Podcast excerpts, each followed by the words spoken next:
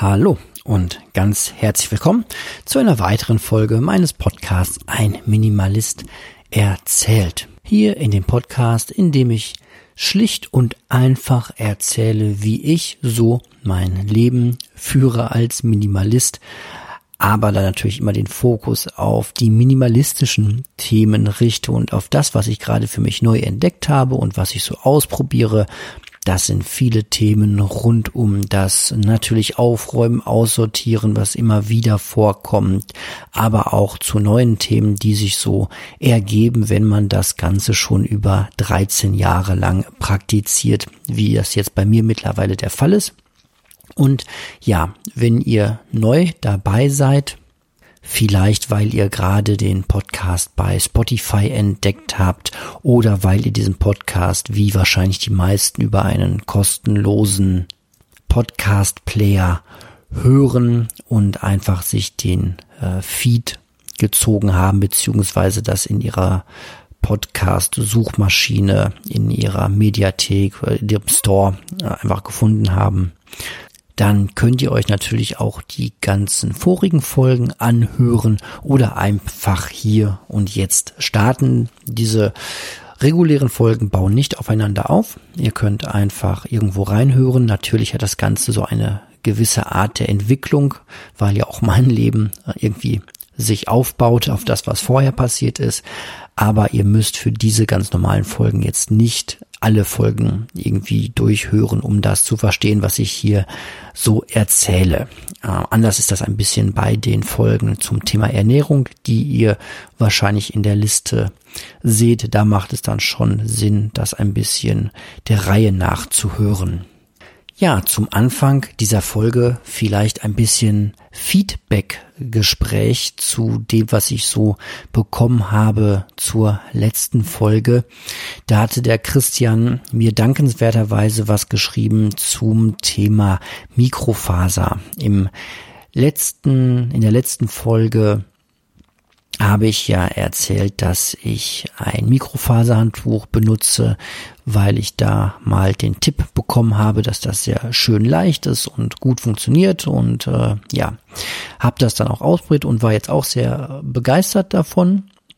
Und da hat der Christian aber mir korrekterweise geschrieben, dass da zwar die Vorteile bei Gewicht und Trockenzeit definitiv unbestritten sind, aber es auch da Nachteile gibt. Mikrofaser, und das wusste ich bisher noch nicht, ist nämlich ja ein auf Erdöl basiertes Kunstfaserprodukt und baut sich dann auch ähm, wieder ab, sprich nutzt sich ab, wie ja alle anderen Textilien auch, aber bei dem ist es dann halt gleich so, dass das in Richtung Mikroplastik geht. Also während ein normales Handtuch sich normal abnutzt und zu Staub wird, halt zu den Fasern, aus denen es, aus denen es gemacht ist, ist es bei Mikrofaser anscheinend eher so, dass das zu Mikroplastik wird. Ja, da bin ich jetzt natürlich so ein bisschen in der Minimalismus-Zwickmühle gefangen, denn als Minimalist möchte ich natürlich schon die Anzahl der Dinge, die ich wirklich gebrauche und nutze, möglichst reduzieren und die, die dann überbleiben, durch möglichst leichte und kleine Dinge aus dieser Kategorie ersetzen. Und das wäre oder ist bei diesem Handtuch natürlich genau der Fall im Grunde, dass ich sage, das ist ein Handtuch, aber das ist halt besonders leicht, äh, trocknet auch noch sehr, sehr schnell und ist halt einfach super minimalistisch, aber gleichzeitig möchte ich als Minimalist natürlich auch so mit einem Auge auf die Nachhaltigkeit und auf die Umwelt schielen und wenn ich da den Vergleich ziehe zu einem normalen Handtuch, dann muss ich natürlich jetzt fairerweise schon sagen, dass das Mikrofaserhandtuch ja was die Leichtigkeit angeht, schon minimalistischer ist, aber ich möchte eigentlich nicht, dass der Minimalismus äh, an allen Stellen ähm, ja auf die Umwelt sich da negativ auswirkt. Jetzt ist es in dem konkreten Fall so, dass dieses Handtuch ohnehin schon existiert. Das war in unserem Haushalt, deswegen werde ich jetzt natürlich das nicht so machen wie so mancher Minimalist da draußen, der anfängt mit dem Minimalismus und erstmal alles wegschmeißt, was er nicht mehr braucht, alle Tupperdosen in den Müll schmeißt zum Beispiel und sich dann ein gutes Bambusgeschirr einkauft. Das werde ich jetzt in dem Fall nicht so machen und jetzt mein Mikrofaserhandtuch wegschmeißen, sondern das werde ich natürlich weiter benutzen und aufbrauchen, weil ja, ob ich es jetzt in den Müll schmeiße und es, ja, obwohl dann wird es wahrscheinlich eher verbrannt, ist wahrscheinlich besser, mit der, anstatt es jetzt über Jahre das Mikroplastik irgendwie in die Umwelt abzugeben. Auf der anderen Seite muss man auch ein bisschen, finde ich, die Kirche im Dorf lassen, wie man so schön sagt, oder es auch nicht übertreiben und ich glaube, dass ja, das ist ein plattes Argument. Wenn ich jetzt sage, dass dieses eine Handtuch, das ich jetzt weiter benutze, die Umwelt schon nicht völlig zerstören wird, weil das ist so eine Plattitüde. Wenn das jeder sagt, können wir auch weitermachen wie bisher.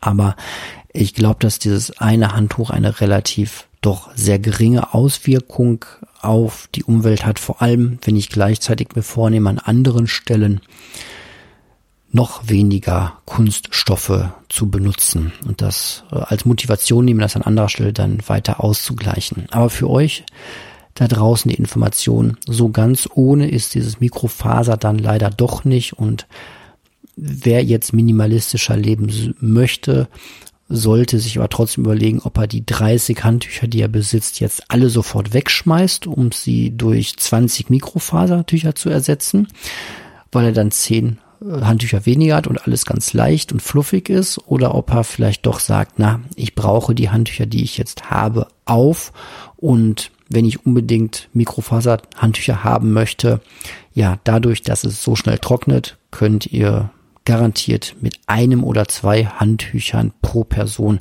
sehr gut durchs Leben gehen.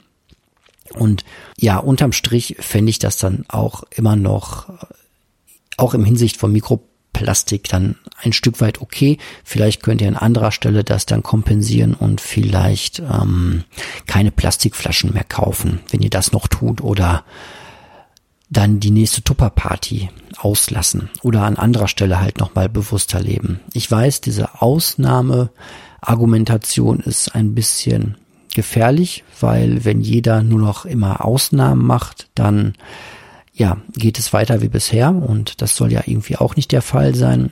Ähm, ich für mich, ja, werde einfach schauen, beim nächsten Mal dann wieder doch ein normales Handtuch eher zu benutzen. Vielleicht eines, das auch nochmal ein bisschen kleiner ist.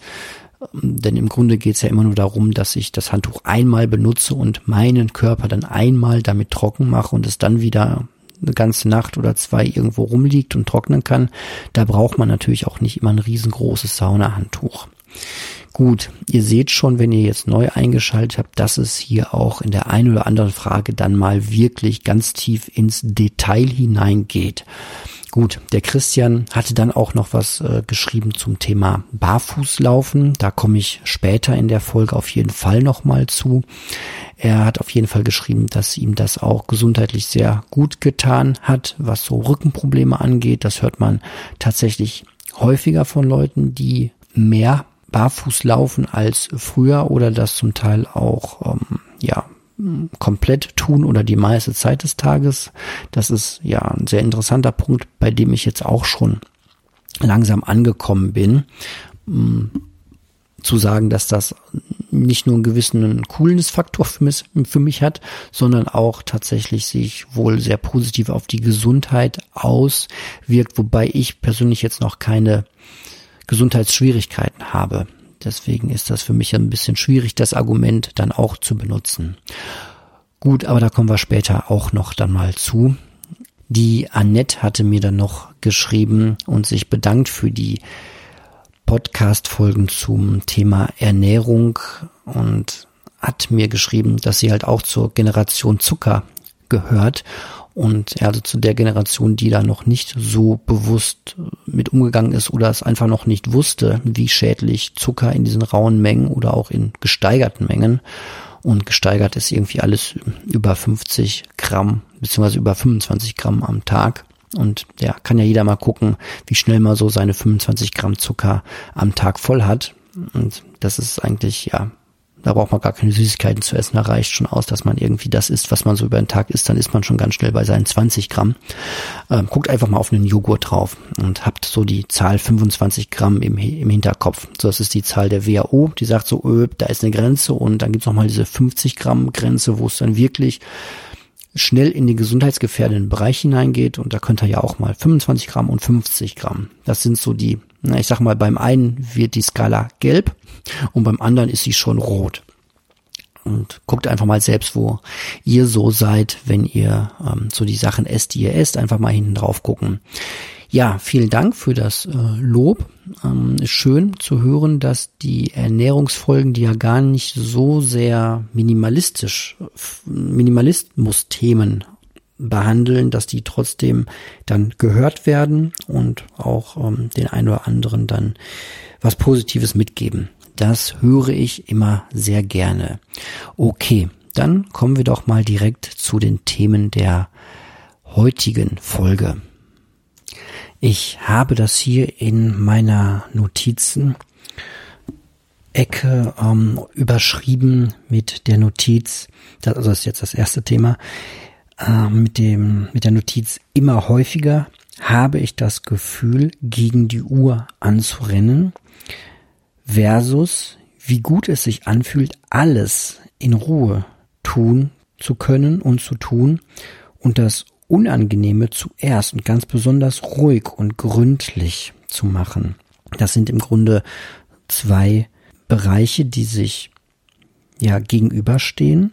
Das erste zur Erklärung, dieses Gefühl gegen die Uhr anzurennen. Es gibt auch bei mir, obwohl ich das ja jetzt irgendwie seit 13 Jahren Minimalismus betreibe und eigentlich man glauben könnte oder ich auch mm, von mir selbst eigentlich gerne das Bild hätte, dass ich doch jetzt ganz viel Zeit gewonnen habe, dadurch, dass ich nicht mehr so viele Dinge besitze, dass ich doch eigentlich ein sehr entspanntes Leben führen könnte. Und ja, in vielen, an vielen Tagen habe ich auch das Gefühl, dass ich im Vergleich zu anderen Geschichten, die ich so höre, doch ein recht entspanntes äh, Leben habe. So, ich habe keine keinerlei finanziellen Sorgen. So, ich komme mit meinem hm, Teilzeitgehalt äh, sehr gut über die Runden, kann mir alles das kaufen, was ich haben möchte. In Klammern, so viel möchte ich ja gar nicht haben. Es kommt also nur sehr selten vor, dass ich mir wirklich mal was Neues kaufe. Und daher komme ich halt da ganz gut zurecht. Während meiner Studentenzeit habe ich noch regelmäßig nachts wach gelegen und mir Sorgen gemacht über meine äh, Geldprobleme und über das Leben, das ich irgendwann mal doch mal führen möchte und wie ich das äh, finanzieren möchte. Also dieses Kapitel Geld ist für mich jetzt kein so großes. Natürlich wäre es immer irgendwie gefühlt toll, mal Supermillionär zu sein, zu gucken, wie das Leben dann so ist, aber wahrscheinlich auch eher nur so als äh, Projekt und nicht wirklich als Lebensrealität. Aber das ist ein anderes Thema. Also, eigentlich fühle ich mich an den meisten Tagen nicht so sonderlich gestresst. Und trotzdem habe ich dann phasenweise doch immer wieder das Gefühl, dass ich so gegen die Zeit anrenne, dass ich ähm, sehe, was ich noch alles zu erledigen habe und das dann möglichst schnell und möglichst effizient erledigen möchte. Das kann daran liegen, dass ich das so ein bisschen aus meiner Arbeitswelt mit ins Privatleben reinschleppe, weil meine Arbeitswelt halt schon dadurch geprägt ist, dass ich sehr durch Technik unterstützt werde. Also die ganze Kundenberatung, die ich mache, ist äh, stark technisch unterstützt. So äh, im Sinne von Dokumentation und äh, was man was man vereinbart und äh, was so gemacht werden muss in der Beratung und äh, Projekte, die man anbietet und was so ein paar an Papierkram einfach dahinter steht. Das ist einfach sehr technisch unterstützt heutzutage. Wenn ich einen Brief schreibe auf der Arbeit, wo dann das äh, Logo oder die Brief, der sagt schon, der Briefkopf oben drin steht und unten mein Name drin steht und äh, also einfach alles drin steht.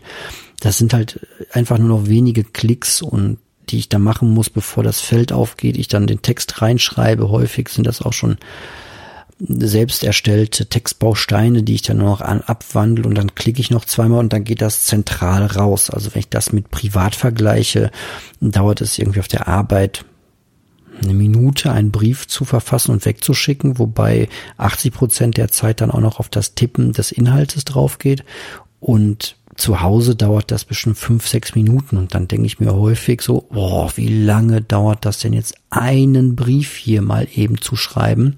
Und dann kommen irgendwie noch die Kids dazwischen und ja, eigentlich sollte man das dann abends machen, aber abends hat man noch andere Sachen vor und so habe ich dann häufig das Gefühl, ja, häufig ist nicht richtig, immer mal wieder das Gefühl, dass ich halt irgendwie gegen die Uhr anrenne, dass ich vor allem so im Tag die Aufgaben sehe, die erledigt werden müssen und dann morgens noch mal denke, oh, okay, du hast jetzt noch acht Minuten Zeit, bevor du zur Bahn gehen musst, dann kannst du in den acht Minuten ja auch noch super die Spülmaschine ausräumen oder die Wäsche unten aufhängen. Manchmal hm, gucke ich sogar, wie lange ich für die eine oder andere Sache brauche. Und das ist ja eigentlich genau das Leben, was ich eigentlich nicht führen möchte. Also dieses hektische und schnelle, zack, zack, zack, abarbeiten von Aufgaben im Grunde, dass der Tag nur noch irgendwie aus Aufgaben besteht. Das wird uns ja auch zum Teil ganz gerne suggeriert mit irgendwelchen To-Do-Listen oder Erinnerungen im Handy und irgendwelchen Strategien und ganzen Bücher, die es zu dem Thema gibt, wie man besonders effizient seine Aufgaben erledigt und ich muss dann immer so an mein Lieblingsbuch von Björn Kern denken mit dem Titel Das Beste, was wir tun können, ist nichts und stellen mir immer die Frage, so warum habe ich überhaupt diese Aufgabe? So, jetzt gibt es ein paar Aufgaben, ja, die wird man wahrscheinlich erstmal immer haben, wie die Spülmaschine ausräumen oder das Geschirr von Hand spülen, dann wenn man es damit macht oder die Wäsche aufhängen oder mal äh, durchsaugen oder so. Das sind halt Aufgaben, die hat man immer. Und jetzt äh, denkt der ein oder andere auch wahrscheinlich schon sofort an die äh, allgemein anerkannte Lösung, nämlich das Automatisieren dieser Dinge. Ja, man kann ja statt die Wohnung durchzusaugen, sich einen Saugroboter kaufen. Ja, aber den muss man dann auch erstmal auspacken, installieren, beibringen. Den muss man auch irgendwie leeren, wenn er voll ist. Da darf man sich drüber ärgern, wenn der dann die Ladestation nicht richtig findet und die Wohnung muss erstmal für den hergerichtet werden. Das ist also auch noch nicht so wirklich das Gelbe vom Ei, wie man so schön sagt. Und ansonsten, ja, klar, man könnte sich natürlich für den ganzen Haushaltskram auch irgendwie eine Haushälterin dann irgendwie anstellen, die das alles für einen erledigt. Man könnte so seine privaten Sachen outsourcen, aber wenn ich so mit Menschen spreche, die das getan haben, und ich äh, kenne so ein, zwei Menschen, die sich eine Putzkraft äh, angestellt haben, die wirken für mich jetzt auch nicht so viel entspannter, dass ich sage, oh mein Gott, da werde ich jetzt aber doch mal ein bisschen neidisch. Die haben ja wirklich den ganzen Tag Zeit. Also das ist wie die alte E-Mail-Falle, dass wir einfach mehr E-Mails schreiben als jemals Briefe und das auf die Haushälterin zu übertragen, wenn ich mir jetzt jemanden einstelle für 400, 500 Euro im Monat, der dann das die Einkäufe erledigt, das Essen kocht und meine Wohnung putzt, dann habe ich vielleicht in den ersten zwei Wochen plötzlich ganz viel Zeit. Und vielleicht werde ich dann auch das ein oder andere Buch dann mehr lesen in der Anfangszeit, aber ich fürchte, und das sehe ich ja bei den Menschen, die das tun, dass das Leben dann sich dann wieder mit anderen Aufgaben füllt. Und am Ende führt es eben doch nicht dazu, dass man dann mehr Zeit hat, sondern noch ganz äh, im Gegenteil, in dem Moment, wo dann so eine Haushälterin dann vielleicht plötzlich krank wird, dann bricht das ganze Konstrukt erst recht zusammen. Vielleicht ähm, füllt man dann die freie Zeit mit irgendwie noch einem Sportverein mehr bei den, bei den Kindern oder bei sich selbst oder nimmt sich noch ein Projekt mehr obendrauf. Und da bin ich eigentlich so dran und, und zu überlegen, meine Güte, wie komme ich aus diesem Beschleunigungskreislauf, nenne ich das jetzt mal, wie komme ich da raus? Und da kommt so ein bisschen hm, dieser zweite Teil des Satzes äh, mit rein, nämlich wie gut es sich anfühlt, alles ganz in Ruhe zu tun. und das Unangenehme zuerst zu tun. Das basiert auf einer kleinen Geschichte, die ich an der Stelle erzählen möchte. Ich überschreibe sie mal mit dem Titel Mein erstes Mal Homeoffice. Ich war eigentlich nie ein großer Freund davon, Homeoffice zu machen, sprich meine Arbeit zu Hause zu erledigen mit einem Laptop, weil ich nicht wollte, dass meine Arbeit so in mein Privatleben eindringt, weil ich mir selbst nicht ganz getraut habe, dass ich dann vielleicht nicht doch noch, wenn ich abends Zeit habe, dann irgendwie den Rechner aufklappe und dann nochmal ein bisschen weiter meine Arbeit erledige, wenn es dann vermeintlich mal wieder ganz wichtig und ganz dringlich ist auf der Arbeit. Und zum anderen habe ich mir selbst auch nicht so weit vertraut, dass ich gedacht habe, na, wer weiß, ob du dann nicht doch den Laptop aufklappst und dann irgendwie herumprokrastinierst, sprich, erst alles andere erledigst oder doch nicht so konzentriert arbeitest und dann während deiner Arbeitszeit irgendwie noch nebenbei die Hausarbeit erledigst, was natürlich dem Arbeitgeber gegenüber auch alles andere als fair wäre und auch einfach nicht so zu meiner Arbeitseinstellung dann passt. Aber an diesem besagten Tag ging es nicht anders, beziehungsweise natürlich wäre es anders gegangen, aber es hat sich dann ganz gut angeboten, denn da ging es um einen Mittwoch. Mittwochs ist bei uns auf der Arbeit ein beratungsfreier Tag, ein, sozusagen ein Verwaltungstag, wo man dann halt vor allem ja Dinge abarbeitet, die nichts mit Kundenberatung zu tun haben und gleichzeitig war aber mein Sohn ähm, krank geworden und den musste ich unbedingt zum Kinderarzt morgens begleiten. Und das hätte sich zeitlich einfach nicht mehr gelohnt, dann meinen Sohn ähm, vom Kindergarten, nee, wie war das denn? muss ich kurz überlegen. Ich musste auf jeden Fall irgendwie morgens äh, zum Arzt mit dem Kleinen und ihn danach aber noch in die Kita bringen und dann hätte ich noch zur Arbeit gemusst und dann hätte ich wieder von der Arbeit weggemusst und ihn dann wieder abholen müssen. Und meine Chefin bot mir dann an, doch für den Tag einfach den Team-Laptop mit nach Hause zu nehmen und dann ein paar Stunden von zu Hause aus zu arbeiten. Dann habe ich da mal spontan gesagt, okay, warum nicht, das einfach mal ausprobieren und habe dann nach einiger Installationsarbeit auf der Arbeit noch ähm, den Laptop dann mitnehmen können. Und das war unterm Strich sehr angenehm zu arbeiten und höchstgradig, ja, effizient einfach, aber auch gleichzeitig sehr, sehr angenehm, weil ich konnte meinen Sohn dann ganz in Ruhe zum Kindergarten bringen, musste auf keine Bahnverbindung achten, konnte dann zu Hause Freundin war auf der Arbeit, meine Kinder waren im Kindergarten. Ich konnte bei mir zu Hause in der Küche den Laptop anschließen, mir mich dann online einloggen, mir dann in Ruhe einen Kaffee machen. Da habe ich jetzt gar kein Problem mit, das zu sagen. Das mache ich auf der Arbeit genauso.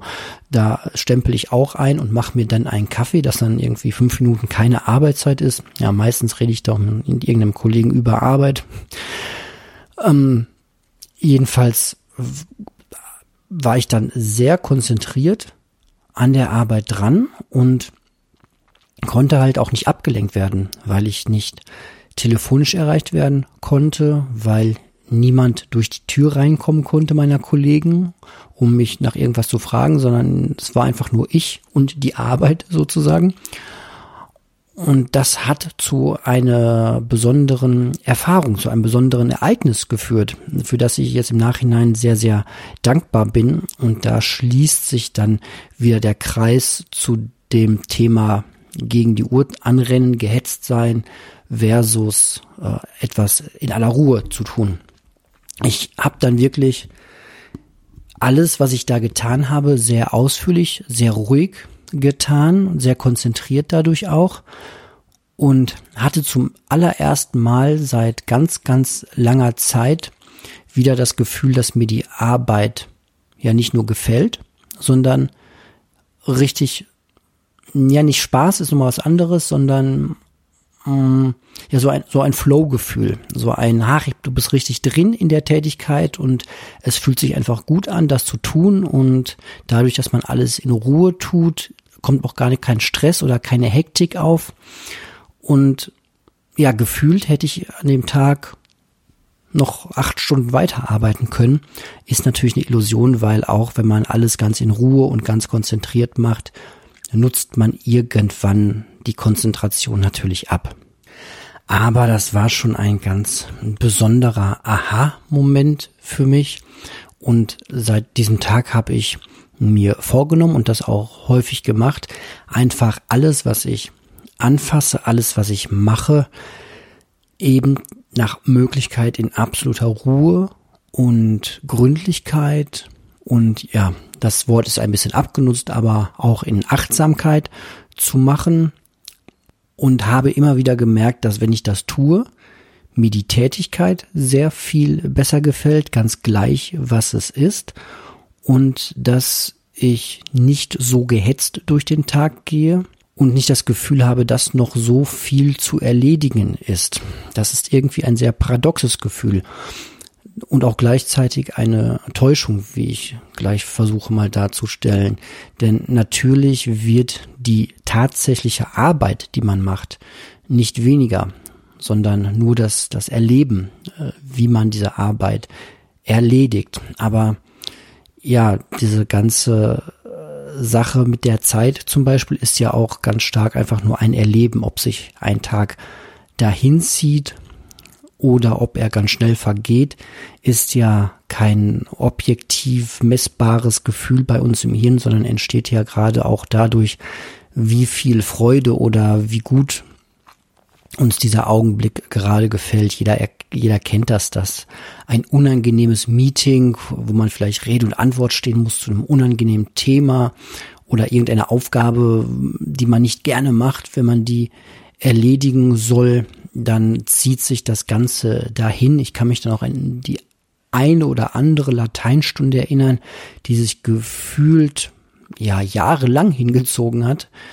Hingegen andere Dinge, die man einfach sehr gerne tut, die gehen einfach sehr, sehr schnell vorbei. Ein Minimalismus-Stammtisch bei mir, ganz klassisch. Oder schöne Momente mit den Kindern rasen dann einfach ganz schnell dahin, obwohl es auch vielleicht vier oder fünf Stunden sind. Also dieses Zeitphänomen kennt ja eigentlich jeder. Und genauso ist es mit diesem riesengroßen Arbeitsberg. Wenn man den schafft, sehr langsam und sehr ruhig anzugehen, dann hat man eben nicht dieses gehetzt Gefühl und nicht dieses ich renne gegen die Uhr an. Und das sind ja ihr merkt, das klingt jetzt wie so ein wunderschönes äh, Coaching-Podcast. Geschichte, so nach dem Motto, macht mal das, dann geht's euch besser, aber ihr merkt auch gleichzeitig, mein Einstieg war ja, dass mir das eben nicht immer wieder gelingt. So, und dass ich immer wieder das Gefühl habe, dass ich ganz viel zu tun habe. Und objektiv ist da natürlich auch was dran. So, sonst wäre das Thema Minimalismus ja für mich auch nicht so präsent und so wichtig. Wenn es einfach nur darum gehen würde, alles ganz langsam und in Ruhe zu machen und dann wird die Arbeit ganz viel und schnell erledigt, das stimmt halt auch einfach nicht.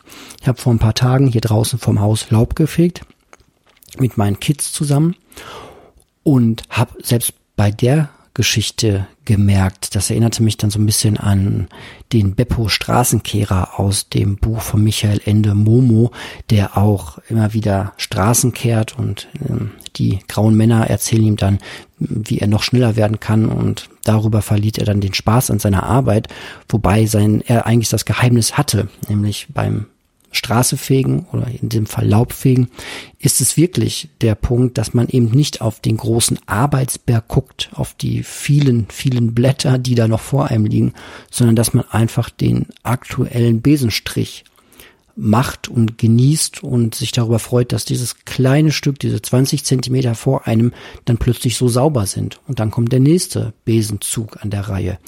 Und so sollte man eigentlich auch arbeiten, gerade dann, wenn man sehr viel zu tun hat.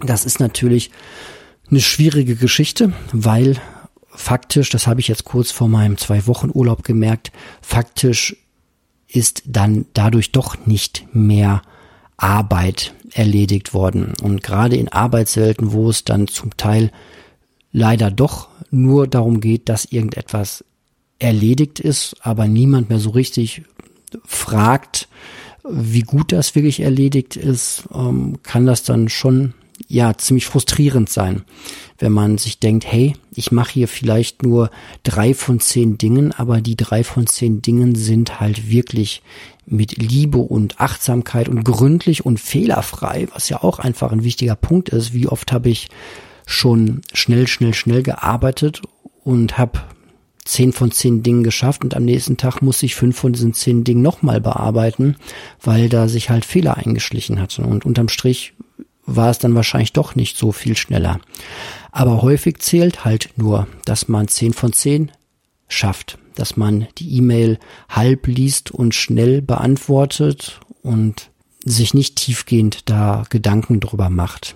Und das ist aber eigentlich schade und ich selbst möchte mir aber wirklich einreden, dass in allen Lebensbereichen es auf die lange Sicht viel besser ist, die Dinge langsam und in Ruhe zu tun und gründlich zu tun. Und möchte mir eigentlich einreden oder mir selbst dieses Narrativ aufbauen, wie man so schön sagt, selbst daran glauben, selbst aus dieser Fiktion eine Realität machen, so genug jetzt, dass das funktioniert dass man Dinge langsam tun sollte. Es gibt viele Bücher darüber, viele wunderschöne Instagram-Bilder oder Kalendersprüche. Einer fällt mir dann immer ein, das ist glaube ich auch ein Buchtitel, der da heißt, wenn du es eilig hast, gehe langsam. Und ja, ganz häufig stimmt das halt auch, weil die Dinge, die wirklich wichtig sind, kommen dann trotzdem wieder zu einem und rufen nach Erledigung und ganz viel auf Deutsch gesagt Bullshit, den man so tagtäglich macht, der eigentlich gar nicht machen müsste, den man gar nicht machen müsste, der fällt dann halt hinten rüber und wird halt nicht erledigt und ja, es gibt so einen eigenen Spruch, den ich den ich äh, mir ausgedacht habe und der einfach in vielen Lebensbereichen äh, passt, der da heißt, wichtig ist am Ende auch egal. Also das soll heißen, vieles von dem, was wir so als super wichtig erachten und das vielleicht auch dringlich daherkommt. In der Verwaltung gibt es so eine Matrix, die man irgendwann lernt, die wahrscheinlich auch in anderen Bereichen angewandt wird, dass man immer nach Wichtigkeit und Dringlichkeit entscheidet. Also es gibt Dinge, also das, was wichtig und dringlich ist, das muss halt sofort erledigt werden und die Dinge, die nur dringlich sind, aber die gar nicht wichtig sind, die braucht man auch nicht sofort bearbeiten und dann kommen eher so die Dinge, die halt wichtig sind, aber jetzt gerade nicht dringlich, die kann man ruhig dann vorziehen und bearbeiten und solche Geschichten, also da, dass man da immer drauf schaut. Aber das ist halt auch immer im, im Wandel und aus wichtig kann auch ganz schnell dringlich werden und so weiter. Aber ich glaube, dieser Modus, wirklich alles in Ruhe zu tun, ist ganz wichtig. Und selbst wenn ich dadurch nicht mehr so effizient bin wie vorher, habe ich dann trotzdem jeden Tag das Gefühl, ja, ein gutes Gefühl und gehe nicht gehetzt aus dem Tag raus oder aus der Arbeit raus, sondern habe ja auch, wenn ich nur drei von zehn Dingen schaffe, was wahrscheinlich auch untertrieben ist, ich schätze mal, die Quote liegt eher bei sechs von zehn dass ich dann trotzdem ein gutes Gefühl habe. Das, was ich getan habe, habe ich gut getan und das fühlt sich gut an, weil ich glaube, letztlich möchte jeder von uns eher Qualität abliefern als reine Quantität. Also lieber etwas gut machen, als einfach nur Dinge viel machen, viel produzieren, hm, was ja auch immer dann wieder Neues erzeugt. Und da schließt sich dann auch irgendwie wieder der Kreis zum Minimalismus, jetzt weniger auf die Dinge bezogen. Da ist es natürlich auch so, Dinge kosten Zeit und so weiter. Das haben wir schon oft, äh, denke ich, besprochen. Aber auch diese To-Do-Listen, die man hat. Ich weiß mittlerweile gar nicht mehr, ob das überhaupt so ratsam ist, im privaten Bereich wirklich sich To-Do-Listen zu schreiben und da all die Dinge drauf zu schreiben, die man noch so erledigen will. Ich habe das auch manchmal, dann stehen da so zwei, drei Dinge drauf, aber ich hüte mich davor, das irgendwie auf, auf zehn Aufgaben auszuweiten, weil dann artet es doch immer in diesen Stress aus, schnell etwas erledigen zu wollen und man packt dann plötzlich Sachen auf diese To-Do-Listen drauf, die man irgendwann mal machen will. Und auf der anderen Seite Also der dreckige Kühlschrank, der mal wieder geputzt werden will, der wird auch immer wieder meine Aufmerksamkeit finden. Den muss ich nicht mehr auf irgendeine To-Do-Liste draufschreiben, sondern das wird sich dann eher irgendwann äh, finden. Natürlich gibt's andere Dinge, die äh, wichtiger sind, aber häufig ist es auf To-Do-Listen schreiben dann auch nur etwas, etwas hinauszögern. So, ich habe hier auch so einen kleinen Stapel eher von Dingen, die ich noch erledigen möchte. Da kann ich ja mal äh, ganz kurz hingehen. Das ist jetzt eher so der äh, wirklich private Bereich, wenn ich hier so meinen kleinen Schrank aufmache, wo meine Sachen drin liegen, dann liegen da zurzeit meine Notizen ähm, zum Thema Ernährung, zum Thema, ähm, wie geht der Körper mit Zucker um. Die möchte ich ja irgendwann nochmal in einen Podcast verarbeiten. Das ist so ein Zettelstapel, ein, ein To-Do. Das muss ich aber nirgendwo aufschreiben. Dann habe ich die Notizen von der Podcast-Folge, die ich gerade veröffentlicht habe, von der Ernährung Teil 7 hier liegen. Nee, die liegen schon weg, genau. Dann habe ich noch, ja, Notizen zu einer anderen Podcast-Folge von der Sekta-Folge, zu den Zeugen Jehovas hier rumfliegen. Ganz ehrlich, ähm, das ist überhaupt nicht wichtig. Das kann tief nach unten wandern. Das könnte sogar irgendwann ähm, wegwandern, weil so wichtig ist es dann jetzt auch nicht mehr. Ne? Das war mir am Anfang mal ganz wichtig, da aktuell zu sein und vielleicht fotografiere ich das auch einfach nur irgendwann ab, damit es nicht völlig verloren geht und dann ist es auch äh, gut. So, ne? wichtig ist am Ende auch egal. Das äh, soll jetzt nichts über die Folge sagen. Die, die Podcast-Folge ist grandios und die Informationen daraus sind sehr, sehr wichtig. Aber ja, im Zweifel könnte ich mir sogar die Folge dann irgendwann einfach nochmal anhören, anstatt ähm, hier zehn Seiten Notizen äh, durchzugehen. Oder auch nicht. So, ihr merkt schon, nicht ganz so wichtig. Dann habe ich hier noch ein Buch, was ich verkaufen möchte und das ist im Grunde mein To-Do-Stapel. Alles andere findet mich irgendwie. Hier steht noch ein Korb mit äh, Wäsche. Den brauche ich nirgendwo draufschreiben. Der, ist, der muss gefaltet werden. Und auch das werde ich in aller Ruhe tun. Und ansonsten ist mein Ansatz als Minimalist einfach auch so wenig Aufgaben wie möglich zu haben. So. Und jetzt gerade bin ich halt in der, in einer Phase, wo das ganz gut klappt, alles ganz in Ruhe zu machen, aber es werden auch wieder Phasen kommen, wo es hektisch wird.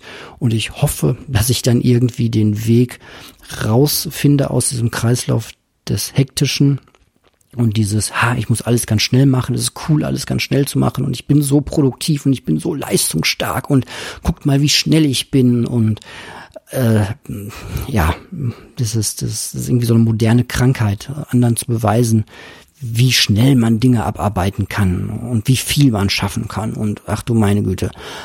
Ja, dass ich da irgendwie möglichst schnell den Ausgang einfach äh, wiederfinde, würde ich mir wünschen. Genau. Ja, das ist auch zu dir dann wieder direkt die nächste Notiz, die ich mir hier gemacht habe für die Folge. Das habe ich irgendwo in einem Buch gelesen. Ja, es geht darum, im Augenblick zu leben. Das ist natürlich wieder ganz viel Meditation im Alltag, Zen-Gedanke steckt da drin, im Augenblick leben. Und dann frage ich mich aber, ja, was ist denn der richtige Augenblick? Es kann ja nicht sein, im Augenblick leben. So, soll das jetzt auch heißen, dass ich dann irgendwie eine RTL 2 Trash-Sendung völliger völlig Verblödungstv mir ganz intensiv und im Augenblick lebend angucken soll, wenn das gerade läuft, weil dann das und das ist dann genauso wertvoll wie irgendwie eine Stunde zu meditieren oder eine Stunde in der Natur spazieren zu gehen. Ähm, das, das kann es ja irgendwie auch nicht sein. Also was ist dann, frage ich mich mal, was ist der richtige Moment, den ich leben, ausleben, auskosten soll?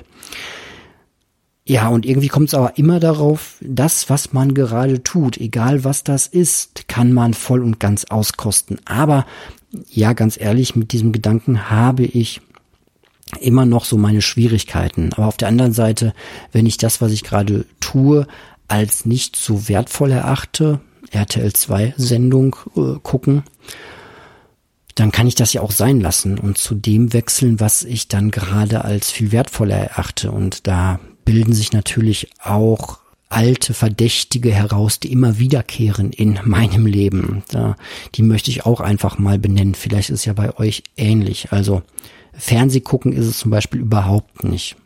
So ähm, draußen sein, in irgendwie, ja, einfach draußen, außerhalb des Hauses, in der Natur. Das kann auch einfach vor der Tür sein und dann Laub fegen oder im Winter mit einem schönen Podcast im Ohr oder auch ohne Schneeschaufeln kann das sein. Einfach draußen sein oder ja, spazieren gehen oder mm, mit Menschen mich treffen, reden, mich austauschen, ist immer wieder so etwas wiederkehrt. Meditation kehrt immer, immer wieder ein gutes Buch lesen, häufig mit einer Tasse Kaffee in der Hand, kehrt immer wieder und das sind so diese ganz schlichten Dinge im Leben, die immer wiederkehren, von denen ich merke, dass ich sie gut tun kann. Und andere Dinge gibt es aber auch, auch nütz, nützliche und produktive Dinge, wie zum Beispiel die Wäsche machen, die Spülmaschine ein- und ausräumen, durchfegen. Also diese ganze Hausarbeit ist etwas, was bei mir, was mir überhaupt nichts ausmacht. Vor allem, weil man dabei zum Beispiel ganz schön Podcast hören kann, aber weil ich das auch ganz gut dann in Ruhe tun kann, weil die Gedanken dann da sehr gut zur Ruhe kommen. Ja. Ähm, ja, dieses Leben im Augenblick oder eben auch jetzt einfach podcasten und äh, in Gedanken nirgendwo anders sein und ja auch gar nicht sein können, weil man beim Podcasten schon seine Aufmerksamkeit, vor allem wenn man es alleine macht, schon sehr auf das richten sollte, was man da erzählen möchte. Gut. Ja, das war so ähm, gegen die Uhr anlaufen versus alles in Ruhe tun und ja, das wird ein, ein weiterhin eine Aufgabe sein, aus dieser Hektik, aus dem Hektikkreisel rauszukommen und in diese Ruhephase hineinzukommen. Aber ich bin da guter Dinge, dass mir das auch immer häufiger und immer besser gelingen wird. Einfach aus diesen Erfahrungen heraus, die man dann auch immer wieder macht, wenn man das ausprobiert. Okay, dann kommen wir noch zu einem anderen Thema, das ich schon angesprochen habe, das wahrscheinlich in den nächsten Folgen auch noch mal mehr Raum einnehmen wird, nämlich das Thema Barfußlaufen. Ist ein äh, krasses Öko-Thema. So hätte ich das jedenfalls vor einem halben Jahr noch selbst beschrieben. Man sieht ja immer wieder mal auch in den Großstädten Menschen, die barfuß durch die Stadt laufen. Ähm, zu Zeiten, oder an Orten, wo man das eigentlich nicht so erwartet. Es gibt ja Orte, da ist das gesellschaftlich sehr anerkannt, mal in der Sauna, im Schwimmbad, am Strand, vielleicht auch im Sommer, wenn man irgendwo an einem Brunnen sitzt und seine Flipflops aber einen Meter weiter liegen hat, dann ist das alles okay, aber so durch die Stadt oder sogar in Einkaufsläden gehen oder in öffentliche Verkehrsmitteln einsteigen, ganz ohne Schuhe, barfuß, das sieht schon immer sehr anders aus, sehr schräg und ich selbst hatte da auch die einen oder anderen äh, Vorurteile den Menschen gegenüber.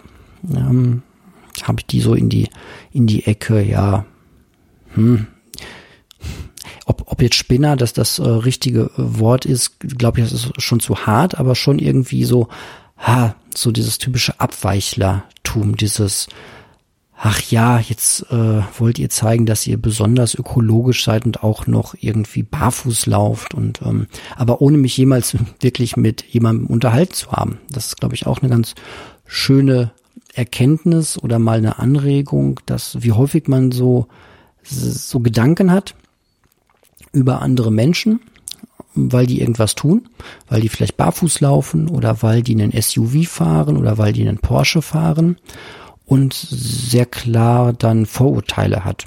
Häufig sind die vielleicht auch begründet. So, ich ähm, kann mir immer noch keinen guten Grund vorstellen, warum jemand äh, Porsche fährt. So, weil Autos für mich nur von A nach B Gefährte sind. Aber vielleicht ist das auch ein krasses Vorurteil und vielleicht gibt's da ja besonders tolle Gründe, die ich zumindest nachvollziehen könnte. Ja, und so war es halt auch mit dem Barfußlaufen, dass ich mir da weitergehend nie wirklich Gedanken drüber gemacht habe.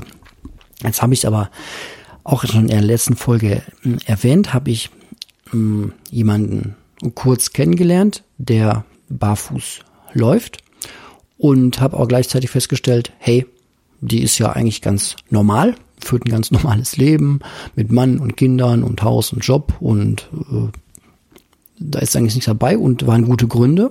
So, sagte nämlich, das hat einfach was mit dem Rücken zu tun und mit der ja, allgemeinen Fußgesundheit. Und das hatte ich erstmal so stehen gelassen, aber seitdem ich mich jetzt mit dem Thema mal beschäftigt habe, habe ich festgestellt, egal wo man so im Internet danach sucht oder bei YouTube das eingibt, kommt häufig das Ergebnis unterm Strich raus, dass gesagt wird, die Ärzte, in Klammern die Orthopäden, sagen grundsätzlich ist Barfußlaufen das Beste, was man tun kann. Man sollte nur aufpassen, wenn man irgendwie schon einen geschädigten Fuß hat oder einen geschädigten Laufart, hm, sprich Plattfuß oder irgendwelche Laufanomalien, dass man dann natürlich erst wieder mit seinem Arzt sprechen sollte, wie man das immer erst machen sollte.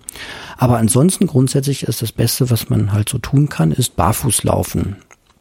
So, und jetzt muss ich ein bisschen was äh, zu meiner Vorgeschichte erzählen. Ich finde Barfußlaufen fand ich bisher sehr ja, sehr, sehr überflüssig, sehr, hab, hab mir da nie so Gedanken drüber gemacht. Herrje, der, Mensch wird schon in seiner ähm, Millionen Jahre und äh, der Geschichte, der, die Geschichte der Schuhe äh, ich habe mal nachgelesen, wie alt Schuhe sind, aber ich habe schon wieder vergessen. Aber Schuhe sind schon sehr, sehr alt. Also die Erfindung der Schuhe, das geht so ja noch vorrömisch äh, zurück. Ich glaube, selbst die, ja, selbst der Ötzi hatte Schuhe an. Das waren aber nicht so wie heute, sondern einfach nur Leder, ähm, Lederfälle ums ähm, um die Füße gewickelt und grundsätzlich kommt das halt aus der Ecke, dass, dass der Mensch irgendwann gesagt hat, hm, dass es ganz gut ist, die Schuhe, äh, die Füße zu schützen vor Kälte und Hitze und wahrscheinlich dann später auch vor kleineren Verletzungen. Muss ich ja auch klar machen, dass in früheren Zeiten es nicht ganz so einfach war, eine Wunde einfach irgendwie mal zu, zu reinigen, zu desinfizieren. Selbst die Erfindung des Pflasters. Ja, wenn ich heute irgendwie eine kleine Wunde habe, ich habe mich heute an einer Glasscherbe geschnitten und zwar nicht an den Füßen, sondern an den Fingern, dann ja, was mache ich dann? Mache ich meine kleine Minisalbe da drauf, meine Wandersalbe, die ich mir irgendwann gekauft habe, zum Wandern gehen gegen Wund- und Verbrennungsgeschichten und ne, habe ich heute gar nicht gemacht, Quatsch. Aber sowas würde ich normalerweise bei einer größeren Wunde machen und da habe ich einfach nur ein Pflaster drauf gemacht. Das hatten die Menschen in früheren Zeiten ja auch einfach nicht. Und irgendwann haben sie dann aber halt die Lappen und die Mokassins erfunden und, und dann später irgendwann halt Schuhe mit mit fester Sohle und dann wurde es irgendwann auch so ein Statusding, dass man sagt, die Frauen tragen andere Schuhe als die Männer und ähm, bei schwerer Arbeit ist sowieso ganz gut, die Füße zu schützen. Und irgendwie so kam der Schuh dann halt als Modeerscheinung und als Normalität in unser Leben und jetzt ist er da. Und das ist halt witzigerweise so etwas, was man nie in Frage stellt. So. Also warum sollte man das Tragen von Schuhen im normalen Alltag auch irgendwie in Frage stellen? Schuhe sind jetzt nicht äh, teuer. Ganz schlichte Schuhe kriegt man schon für sehr wenig Geld. Man kriegt natürlich auch die super teuren Nikes für sehr, sehr viel Geld und so weiter. Schuhe sind dann auch wieder Statussymbol. Aber man stellt es halt nie so richtig in Frage und die, die dann ohne rumlaufen, sind dann schon irgendwie komisch, weil die dann doch schon wieder irgendwie ganz viel in Frage stellen und ich bin sowieso jemand, der aufgewachsen ist mit Hauslatschen, mit den ganz typischen klobigen Birkenstockschuhen. Und ich überlege jetzt gerade im Moment, wie es überhaupt dazu gekommen ist. Ich bin in einer, in einem Haushalt aufgewachsen, in dem flächendeckend Teppich in der Wohnung lag. Und trotzdem habe ich irgendwann da angefangen, Hausschuhe zu tragen. Vielleicht, weil man sich dann nicht ganz so leicht stößt und wenn man sich stößt, dann halt sich nicht so sehr wehtut. Oder weil man es halt auch einfach vielleicht irgendwie tut. Man trägt Hausschuhe. Es wurden Hausschuhe erfunden, damit man im Haus Schuhe trägt und dann trägt man Hausschuhe im Haus. Fertig aus. Ähm, Ende der Diskussion. Das sind natürlich mal so Punkte, wo ich besonders gereizt werde, wenn ich irgendwas in meinem Leben entdecke, das sich so als Normalität reingeschlichen hat, ohne echte Begründung. Und bei mir ging es dann auch so weit, oder geht es so weit, wäre jetzt mal nächsten Sommer im Sommerurlaub zu testen, dass ich als Kind im Urlaub auf äh, Felsen äh, groß geworden bin. Also wir sind über nach Kroatien gefahren und da an Felsenstrand und äh, Kiesel und auch gerade Sand empfinde ich äh, an nackten Füßen als extremst unangenehm und dann den ganzen Sand, dann geht man hinterher vom Strand weg wieder in seine Turnschuhe rein, da hat man das ganze Gebrösel drin, könnte ich ausflippen. Ganz, ganz schlimm und ganz, ganz anstrengend bis hin zu nicht zu ertragen.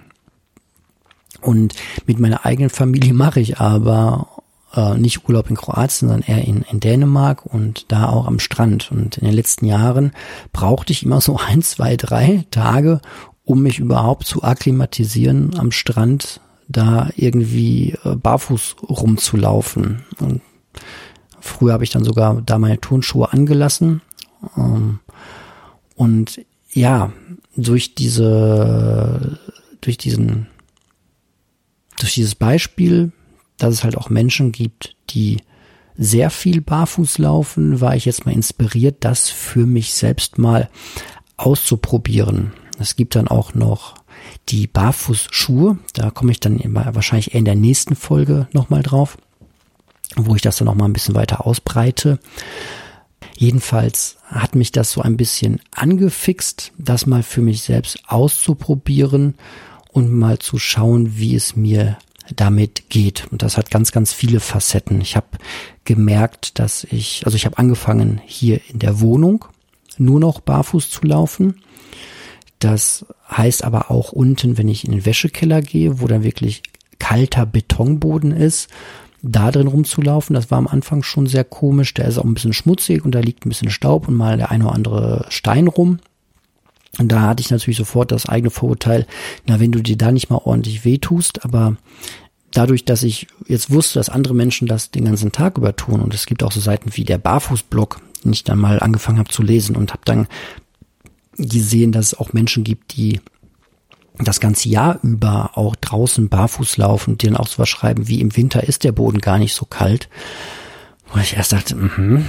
ähm, habe dann aber selbst bei uns hier im Keller festgestellt, stimmt, der Boden ist gar nicht so kalt. Und ja, dann kommen noch einige andere Phänomene mit dazu.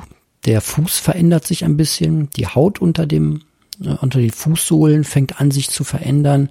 Und ja, als Minimalist bin ich natürlich immer auch sehr interessiert daran, den ein oder anderen Gegenstand nochmal in Frage zu stellen. Und was soll ich sagen? Also die Hausschuhe sind schon sehr in Frage gestellt, weil jetzt seit, ich glaube, zwei oder drei Wochen trage ich hier drin gar keine Schuhe mehr, weder tags äh, noch nachts.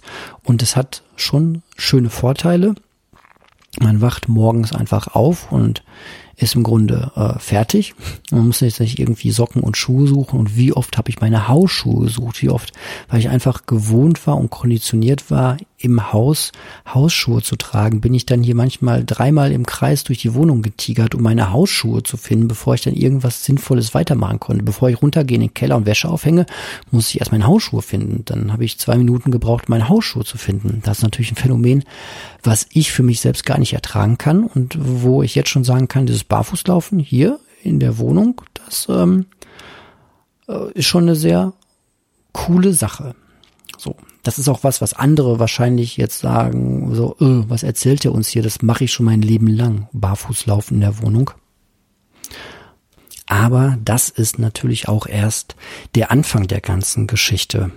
Und weil ich mit meinem Podcast unter der Stunde bleiben möchte, endet das auch hier. Aber ich ähm, kann euch versichern, es geht in der nächsten Folge mit dem Barfußlaufen auch weiter. Ich habe auch hier wieder so eine kleines äh, Tagebuch angefangen, einfach Notizen auf meinem Handy, was ich so an mir selbst beobachtet habe, dass ich angefangen habe, nur äh, in der Wohnung barfuß zu laufen, dann habe ich das ein bisschen ausgeweitet, dann noch ein bisschen mehr ausgeweitet.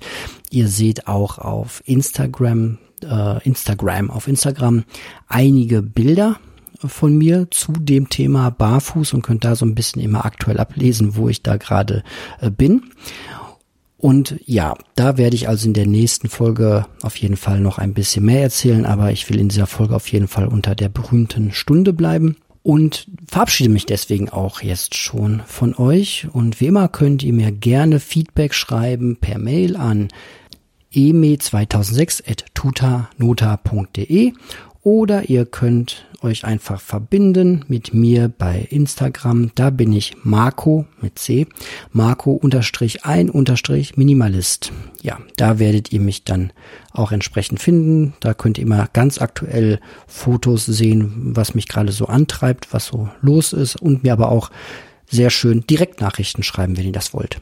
Okay, das war's von meiner Stelle und ich danke für eure Aufmerksamkeit und sage bis zur nächsten Folge und bis bald.